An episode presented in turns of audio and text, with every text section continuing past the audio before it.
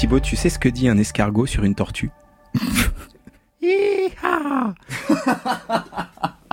Bon ok, on va voir de vrais humoristes. D'accord, c'est mieux, oui. Et les vrais humoristes à France Inter, ils s'appellent François Morel, Daniel Morin, Guillaume Meurice, Charline Vanhoenacker, Nicole Ferroni et tous les autres. On reprend, concentré, concentré. On n'avait pas l'habitude que tu joues bien comme ça. Avec Thibaut, le rédacteur en chef de Poursuite, on a eu envie de terminer l'année avec eux. 3, 4. Alors voici trois épisodes de Poursuite pour les fêtes sur la fabrique de l'humour à France Inter. 3, 4. Elle a complètement ri dessus. Chapitre 1, Charline et Guillaume. Quand les politiques en prennent plein la figure, et je relève que c'est plutôt le point gauche qui est souvent utilisé. On la tient, génial. Merci les loulous. Merci à tous. Vous écoutez Poursuite, je suis Bruno Duvic, et en général, mes blagues tombent à l'eau. Quel est le... Donc c'est les coulisses, c'est ça Ouais. Parce que moi, il y a, il y a un truc, quand tu vois, souvent quand on me pose des questions sur la fabrication et tout, je trouve que c'est un peu dommage, c'est quand même, on fait de l'humour quand même. Donc si tu veux, de... j'ai pas envie non plus de briser la magie du truc, Non, quoi. non, non, tu vois, de donner euh, toutes les recettes. euh. Charline Vanhoenacker est l'une des têtes d'affiche de France Inter. C'est elle qui dirige la bande de Par Jupiter entre 17 et 18 heures toute la semaine.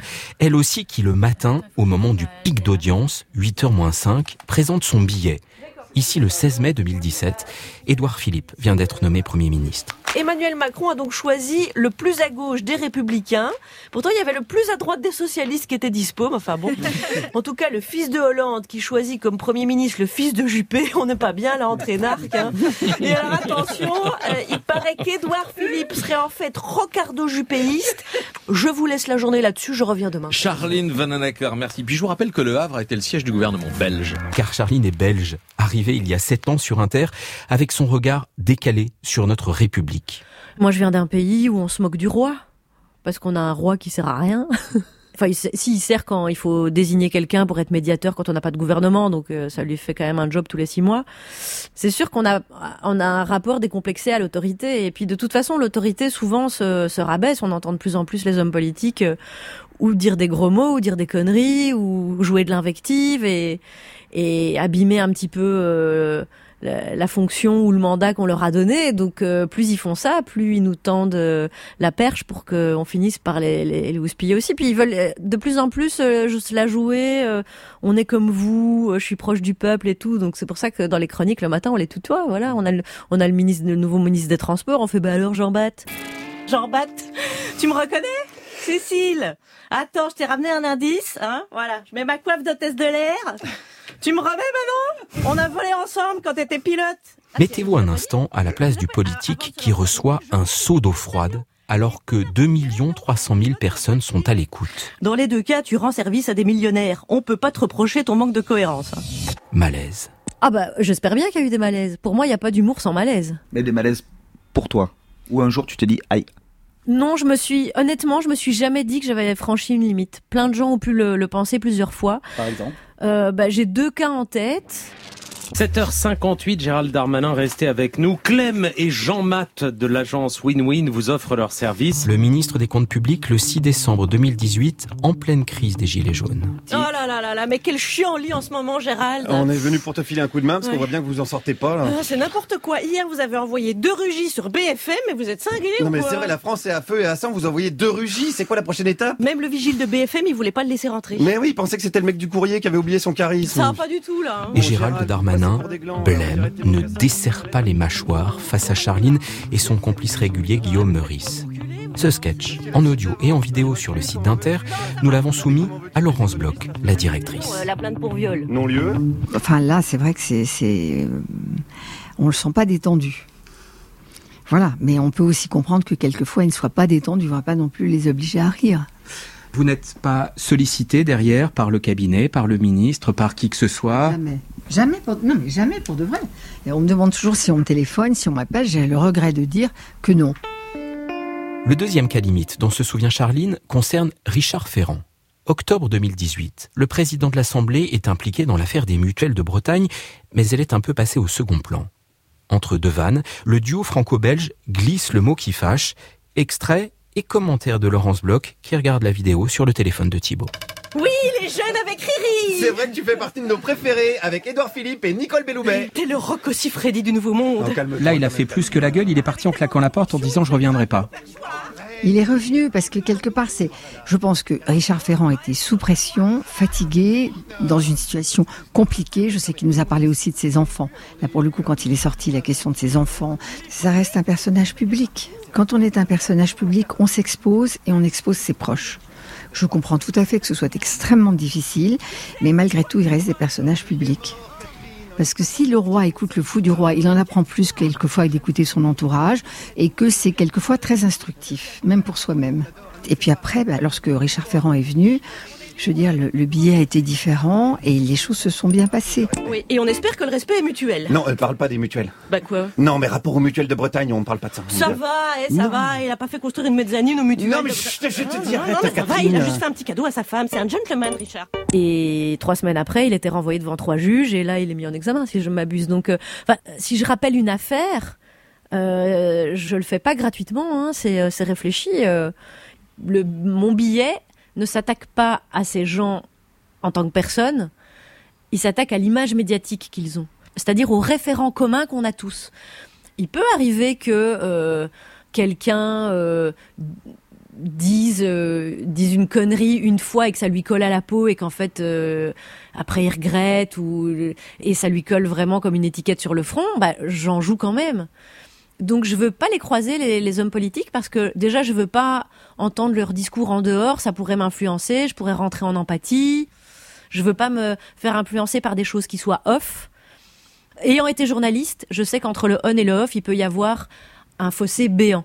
J'ai toujours euh, souvenir euh, pendant la campagne de 2012, un meeting de François Hollande, j'ai clairement entendu Manuel Valls dire blanc au micro des journalistes et en off dire noir.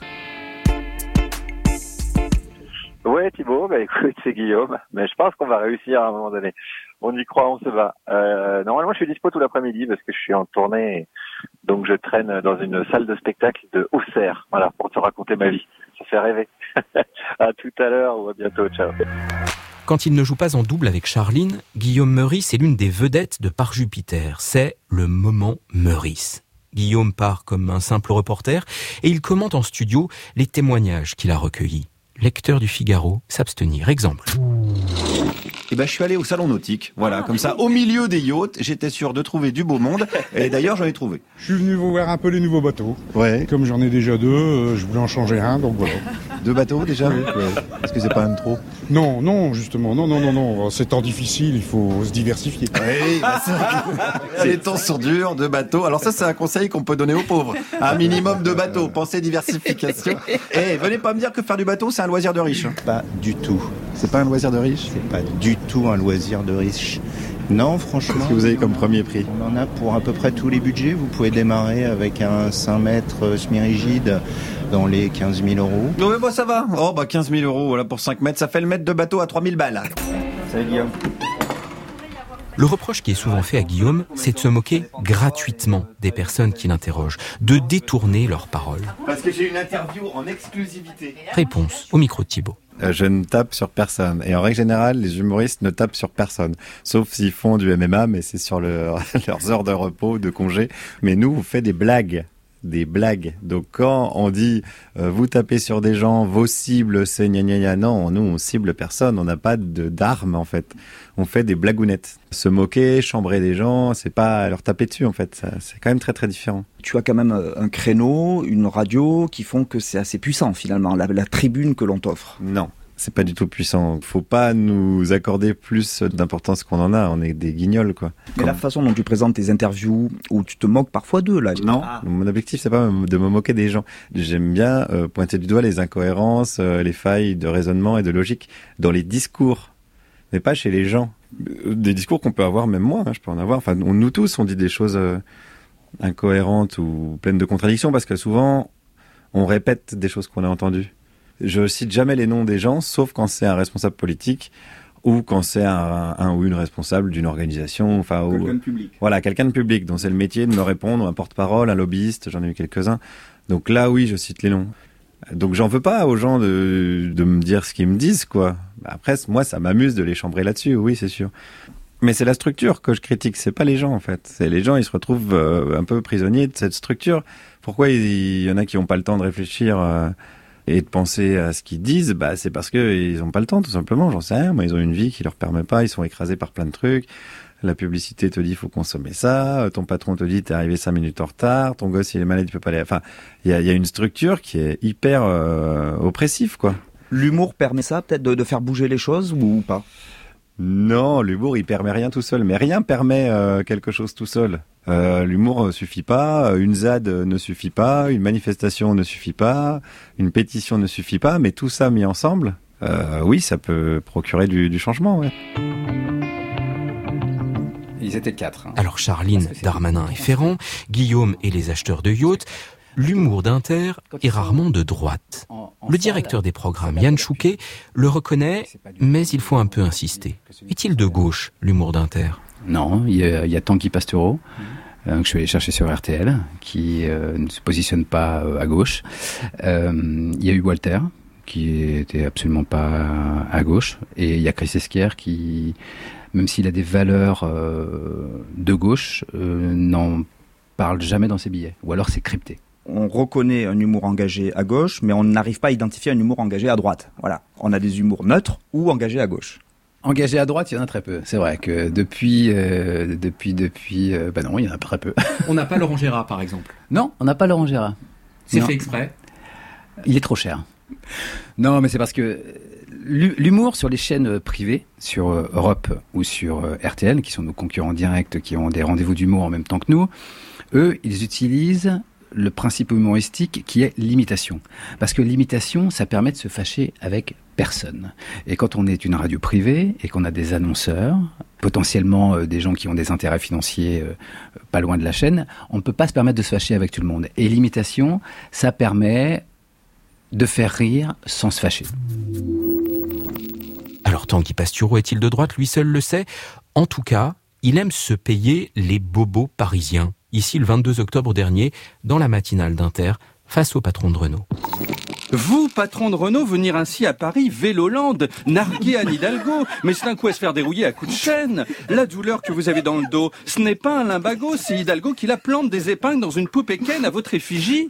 Mais ici, c'est une zone voiture free. C'est pas le choix, il y, a, il y a des bouchons partout. J'ai un ami qui un matin a emmené son fils à l'école, il était en CM1. Quand ils sont arrivés, le petit avait fini sa puberté. Alors de gauche, l'humour d'Inter, réponse et presque conclusion de la bosse. Je vais vous dire, alors, c'est comme me demander est-ce que France Inter est une chaîne de gauche? Comme tous les mots sont piégés, je vais vous dire c'est une chaîne qui porte, à mon sens, des valeurs de progressisme. Je pense qu'il y a des choses sur lesquelles on n'a pas à revenir. Le fait qu'une femme soit propriétaire de l'usage de son corps est une chose dont on n'a plus à discuter. Je pense que le sort qui est réservé aujourd'hui aux migrants qui traversent la Méditerranée est un sort qui doit tous nous concerner. Voilà.